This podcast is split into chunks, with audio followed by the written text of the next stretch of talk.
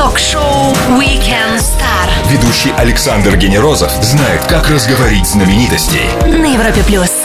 На Европе Плюс легендарный летчик-космонавт, исполнительный директор по пилотируемым космическим программам государственной корпорации «Роскосмос», герой Советского Союза и герой Российской Федерации Сергей Крикалев. Здравствуйте, Сергей Константинович, и привет всем-всем, кто с нами сейчас. Здравствуйте. Чуть-чуть история. 20 ноября 1998 года с космодрома Байконур был осуществлен успешный запуск ракеты-носителя «Протон» с первым модулем, функциональным грузовым блоком «Заря». Правильно я понимаю, что это и есть день рождения МКС? А, Действительно, первый блок был запущен 20 ноября 1998 года, хотя работы по этому начались э, существенно раньше.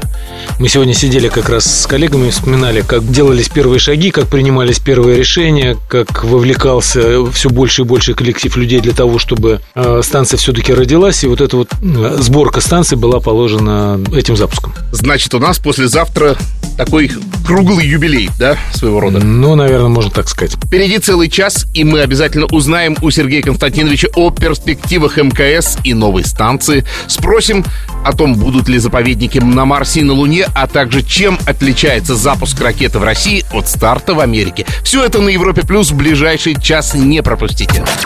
Все, что вы хотели знать о звездах. Weekend Star на Европе плюс.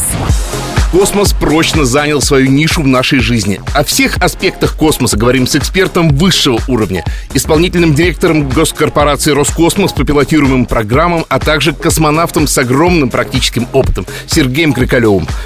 Вот, Сергей Константинович, я еще по поводу МКС слышал э, такой термин в прессе, встречал.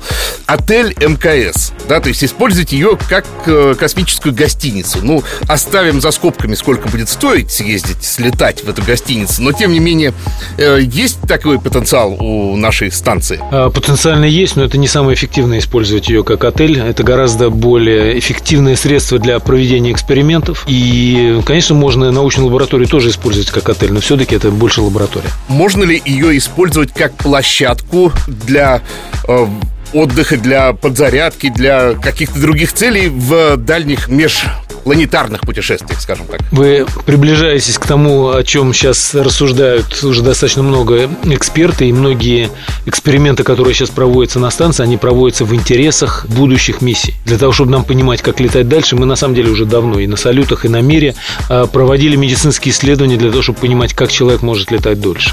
Мы проводим какие-то исследования определенных материалов, чтобы понять, как материалы через определенное время будут меняться и какие характеристики у этих материалов будут оставаться. Мы проводим эксперименты, э, определяя надежность будущих электронных компонентов, из которых будет строиться система управления будущих станций. И даже какие-то методики работы, методика работы снаружи станции, на выходе, они тоже делаются для того, чтобы экипажи на станции были более самостоятельны и могли летать дальше и летать более надежно. И все-таки сможет ли к МКС пристыковаться космический корабль перед тем, как дальше ему прыгнуть на Луну? Возможно, такие варианты просчитываются. И, например, возможные варианты э, такие есть, когда для того, чтобы лететь дальше, ты сначала прилетаешь на станцию и используешь ее как некий пункт сбора, допустим, с разгонным блоком. Или разгонный блок может пускаться через какое-то время, и ты это время ждешь на станции, потом отстыковываешься от станции, состыковываешься с разгонным блоком и летишь куда-то дальше. Такие сценарии просматриваются.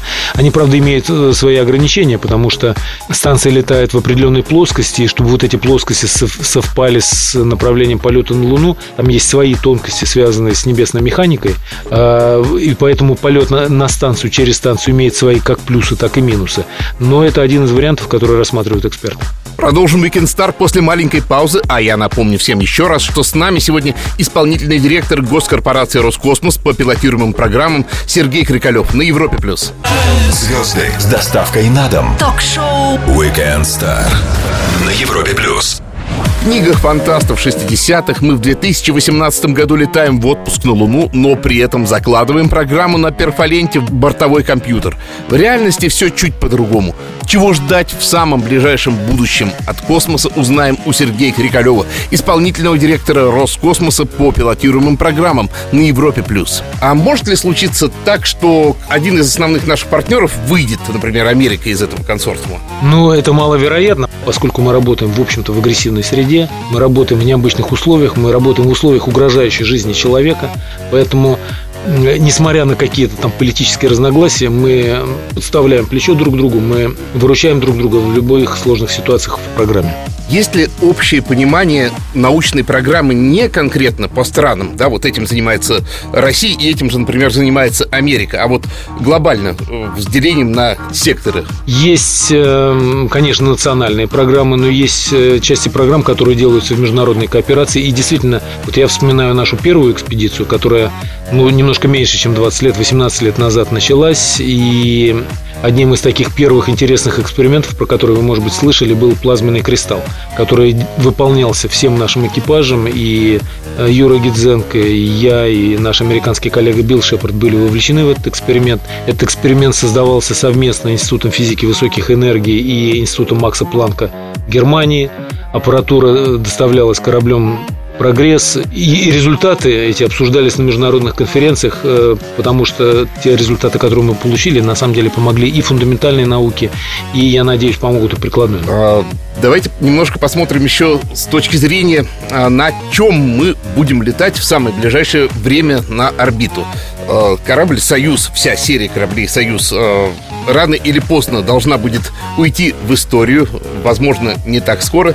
И всем известно, э, что ее заменит или дополнит, опять же, корабль, который сейчас называется «Федерация». У него, по-моему, уже официальное название. Ну, я здесь знаю, что это название существует, не знаю, насколько оно официальное. Я знаю, что даже проводился какой-то конкурс по, по названию, но вы правильно говорите, что создается корабль нового поколения, и основная цель этого корабля – это все-таки полеты за пределы низкооколоземной орбиты. Особенность этого корабля, что он должен уметь летать выше, уметь летать дальше, быть способным входить на Землю со второй космической скоростью, то есть это все-таки другой корабль. Э, конечно, на нем можно летать на низкую околоземную орбиту. Мало того, точно первые испытания этого корабля будут проходить на низкой околоземной орбите, но, в общем-то, наверное... Общий прицел его... Общий прицел за пределы низкой околоземной орбиты с, э, поначалу в сторону Луны. То есть Союз будет дополнен очередным Союзом. Это уже будет фактически, наверное, другая ракета, но почему бы не называть их этим замечательным именем, которое нас, по большому счету, никогда и не подводило? Можно сказать, удачный. А, ну, талисман. действительно, корабль, как э, вы сказали, у нас, как обычно, всегда существуют технические термины.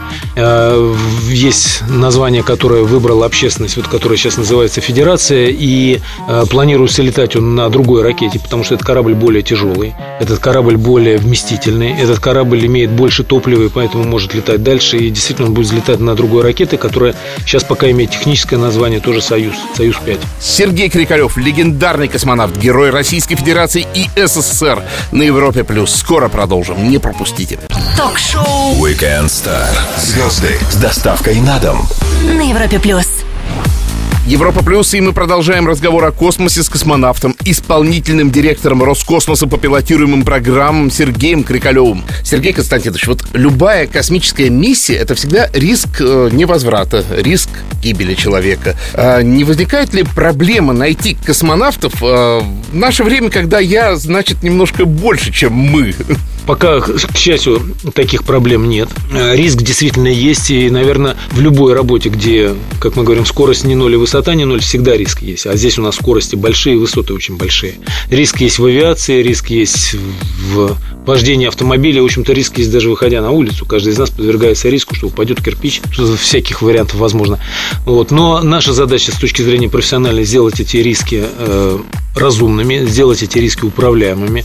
И, в общем-то, конечно, те ребята, которые летают в космос, э, это не просто пассажиры, не просто человек, который заплатил денег для того, чтобы его там куда-то перевезли из точки А в точку Б, это все-таки еще космонавты-испытатели, которые, ну, понимают, что риск немножко больше, чем риск просто выйти на улицу. Вот недавно было ЧП, которое, к счастью, закончилось э, лучшим из всех образом. Э, космонавты Овчинин и Хейг остались живы, невредимы. И вот сама по себе эта история, конечно, которая является грустной, потому что мы потеряли технику, потеряли время. С другой стороны, она показала, что все аварийные системы работают ну просто на отлично. Все-таки это некий такой сигнал чек-лампа, глобально я имею в виду, о космической нашей отрасли, или просто это частная ситуация? Ну, есть некоторые вещи, которые являются вероятностными. И понятно, что надежность техники никогда не является стопроцентной. Понятно, что всегда есть какая-то вероятность случайного отказа или случайного совпадения каких-то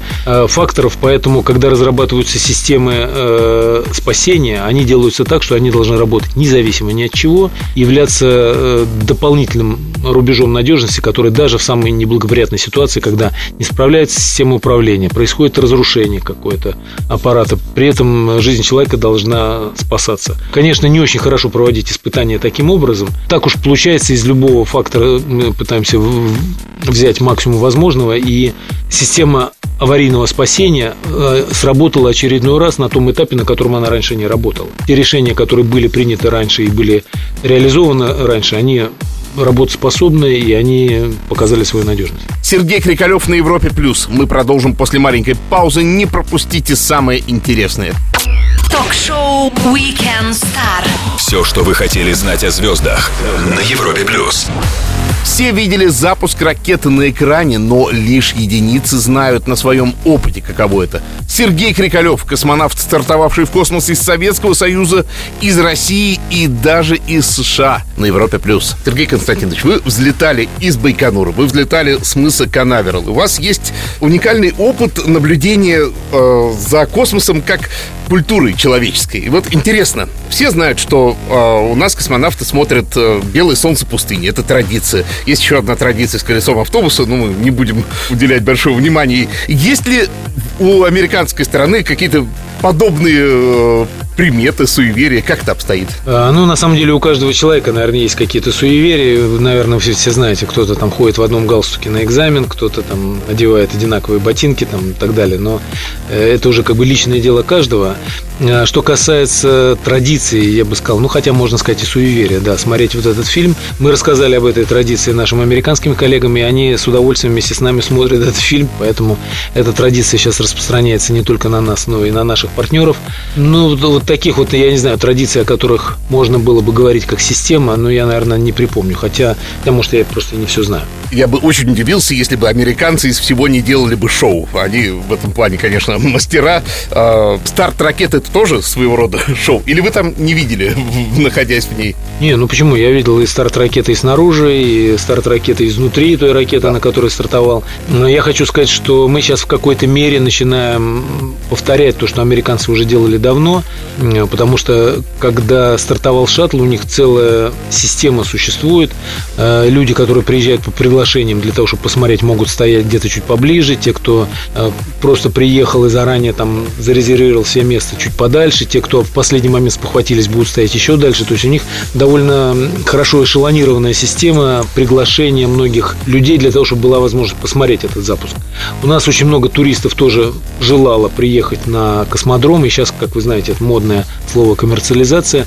У нас сейчас э, компания, которая обеспечивает работу наземной инфраструктуры, в том числе сейчас пытается организовать и а, такие туристические э, туры для того, чтобы люди, желающие, могли туда приехать, посмотреть. Я думаю, что это дорого, но я бы прям в очередь записался бы, потому что, конечно, увидеть воочию. И я тоже думаю, что это, наверное, не очень дешево, но количество людей потихонечку на Байконуре, я вижу, становится больше и больше. Там становится вторая проблема, как сделать так, чтобы люди все-таки оставались в безопасности, чтобы они при этом никому не мешали. Но вот это уже как бы нормальный рабочий процесс, которым надо заниматься. Сергей Крикалев, летчик-космонавт с невероятным багажом знаний и практическим опытом, а также исполнительный директор госкорпорации «Роскосмос» по пилотируемым программам на Европе+. плюс. Скоро продолжим. Все, что вы хотели знать о звездах. Weekend Star на Европе плюс. Космос не только престиж, но и дополнительные возможности для экономики. Как будут делиться сферы влияния вне Земли, узнаем у Сергея Крикалева, космонавта, исполнительного директора госкорпорации «Роскосмос» по пилотируемым программам на Европе+. плюс. Смотрите, космос ведь это не только престиж, но и со временем станет каким-то дополнительным экономическим э, фактором. Я имею в виду, что когда мы шагают так смело на десятилетия, колонизируем Луну, например, э, будут там люди находиться э, некоторое время, сразу станет вопрос правовых взаимоотношений. Прорабатывается ли вот как-то заранее э, эти отношения? Есть ли какое-то понимание, как они будут строиться? Вот, например, американская колония и российская, и как они будут взаимодействовать? На уровне колонии никто не, не обсуждал, как будет взаимодействовать. Хотя, наверное, хотя нет, почему? Э, по-моему, в 70 каком-то втором году э, специально выпускался международный документ о том, как мы будем использовать Луну и другие небесные тела.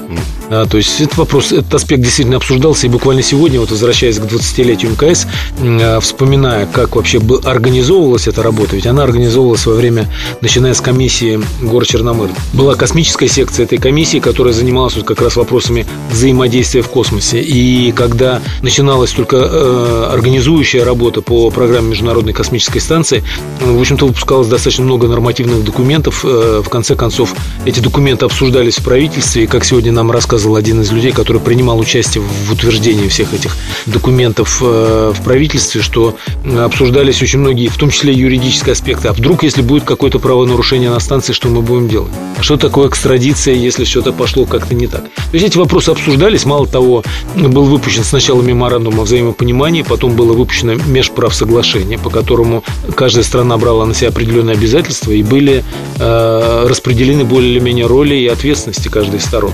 А что делать, если вдруг подлетающий э, объект какой-то, да, вдруг вышел из управления и повредил станцию? Кто за это будет отвечать? То есть в межправсоглашении это все прописано с точки зрения здравого смысла, инженерной какой-то логики и в том числе международного права. Эти вопросы как-то урегулированы, поэтому такие вещи продолжают обсуждаться. А, человек воздействует не только на климат на Земле, но уже скоро начнет воздействовать и на соседние планеты. Вот стоит ли воспринимать спутник Земли, естественный, как заповедник? Да, то есть вот заповедный статус, как у Антарктиды. Ну вот вы очень правильно привели в пример Антарктиду. В общем-то, я бы не сказал, что это заповедник, да. Это просто общий ресурс, э, куда добраться не так просто. Где просто выжить не так просто и где нужно скорее не конкуренция, кто там оттяпает больше кусок и огородит большую территорию, а скорее сотрудничество.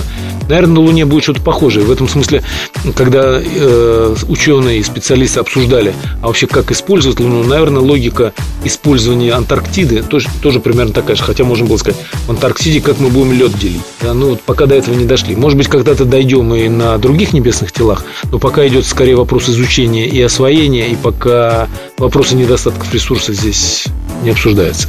Сергей Крикалев на Европе Плюс. Сделаем паузу и вернемся к вам. Стоит послушать. Звезды с доставкой на дом. Ток-шоу Weekend Star на Европе Плюс. Для работы в космической сфере нужно быть не просто специалистом, а лучшим специалистом, причем в самых разных сферах. Как обстоят дела с космическими специалистами сейчас, узнаем у исполнительного директора госкорпорации «Роскосмос» по пилотируемым программам и легендарного космонавта Сергея Крикалева. На МКС работают специалисты. Это ученые, это инженеры, это космонавты, которые летают туда.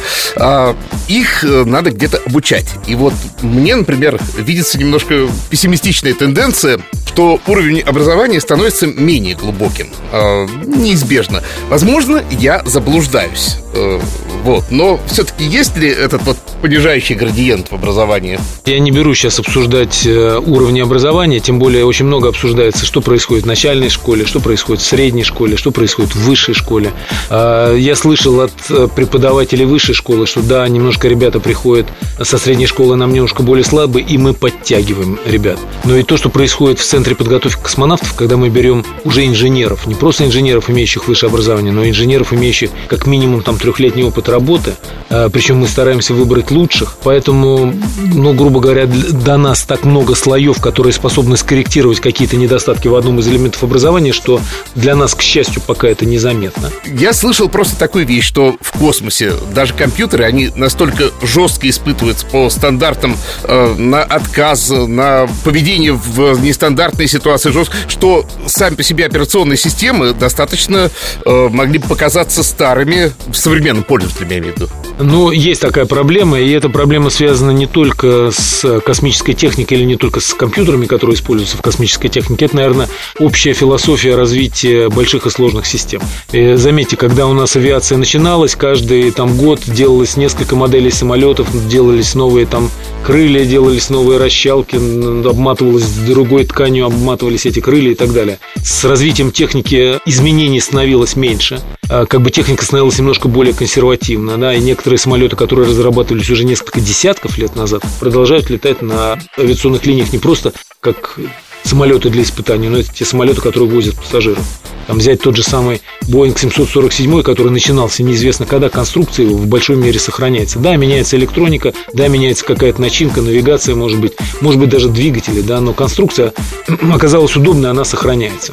Поэтому чем более сложная техника, тем а, более инертно а, становится ее изменение это становится все тяжелее делать, потому что, во-первых, нужно убедиться, что все это работает слаженно, это требует определенных проверок, поэтому вы здесь правы. Те э, компьютеры, которые работают на борту, это не самые последние версии, не самые э, новые продвинутые, потому что это новое продвинутое требует определенных испытаний. Поэтому такой факт есть, но это вот, кстати, одна из интересных особенностей развития космической техники, ну и вообще сложных систем. Сергей Крикалев, исполнительный директор госкорпорации «Роскосмос» по пилотируемым программам на Европе+. плюс. Скоро продолжим. Все, что вы хотели знать о звездах. Weekend Star на Европе плюс.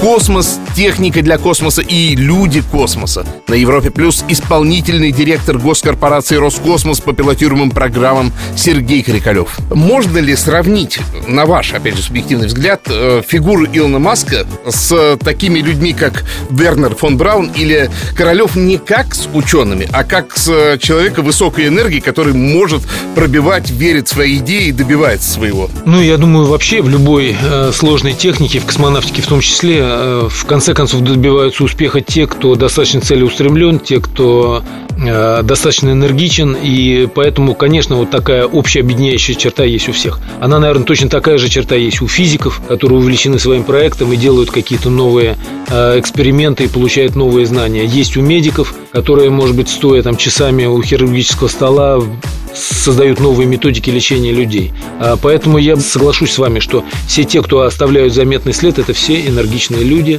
с э, положительной харизмой, которые э, несмотря ни на что, преодолевая все трудности, добиваются успеха. Э, говорить про условия, которые были у Королева, которые были у Вернера фон Брауна, которые были у последующих конструкторов и разработчиков, ну, наверное, это все-таки разное. Но, возвращаясь к вопросам частного космоса, вот мне это действительно очень такая популярная э, мысль, что вот есть Илон Маск, он так хорошо развивается, и вот там есть частный космос, а больше его нигде нет. Это совсем не так. Нет, у нас есть э, господин Филев, который...